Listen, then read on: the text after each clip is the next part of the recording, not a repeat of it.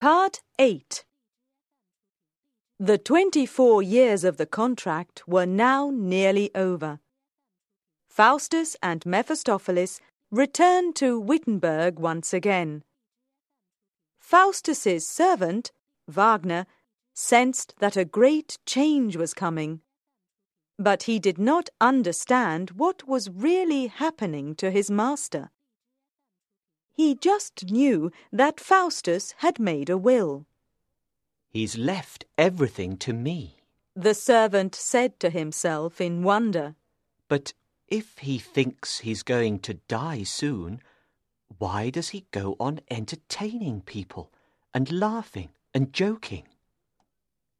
The servant shook his head sadly. There were things about Faustus that he could not understand even after all these years of serving him. One evening, Faustus invited two old friends from the university to dine with him. The two scholars were delighted with the dinner he gave them, and they were pleased to see that Faustus had lost none of his old wit and intelligence Soon the conversation turned to the great beauties of the classical world. Faustus, said one of the scholars, we've all read about Helen of Troy. We know that she was the most beautiful woman of her time. Can you use your powers to make her appear before us? We'd like to see for ourselves this wonder of the ancient world. Faustus smiled at his old friends. Of course I can, he said gently. I'll make her appear for you.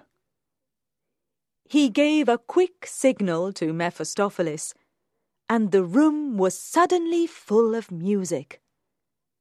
A few minutes passed, and then they saw Helen appear. The two scholars were amazed. Ah! I can't describe such beauty. One of the scholars said. I'm not surprised the Greeks fought a ten-year war for this woman. The other scholar said. She's the most beautiful woman one could imagine. Soon afterwards, the two scholars thanked Faustus for his hospitality and went home. He sat by himself for a while, thinking about the agreement he had made with Lucifer. His thoughts were sombre and grim. Suddenly, an old man entered the study. Give up this magic, the old man said gently. Give it all up, Faustus, and turn to God. You've been a wicked man but if you continue, you'll become a devil. Give it up, Faustus, and repent. Faustus looked at the old man in despair. It's too late, he replied quietly. My soul is damned. I can't do anything about it now. I can only die now. Mephistopheles handed Faustus a dagger. Hell is calling me. Faustus went on. My time is nearly finished. Faustus pointed the dagger at his heart. Stop! The old man cried. Don't give in to despair. You mustn't think you're too wicked for God to save you. That sin of despair is the worst of all. I can see an angel above your head, Faustus. Ask the angel for forgiveness. It's not too late. The old man's words gave Faustus hope. Let me think about what you've told me, he said. Give me some time to think about my sins. I'll leave you then, the old man agreed. But I'm afraid for you, Faustus. Faustus sat in the study, thinking hard. He repented his agreement with Lucifer, but he knew there was one sin that he could not overcome. The old man is right. He told himself. This despair of mine is just pride. I know that. But I can't change myself. Heaven and hell are fighting inside me. Suddenly, Mephistopheles became very angry and began threatening Faustus. You're going against our agreement. He raged. You should be thinking about hell and not about saving your soul. I'll tear you to pieces, Faustus. Faustus looked at Mephistopheles in horror.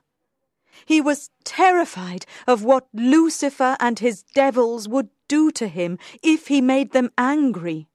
Forgive me, Mephistopheles. He begged. I won't do it again. I promise. Mephistopheles did not say anything, but continued glaring fiercely at Faustus. I didn't mean it. Really, I didn't. Faustus cried desperately. Please tell Lucifer I didn't mean it. Tell him uh, I'll even write another letter confirming our agreement. I'll write it in blood, like I did before, shall I? Perhaps you should.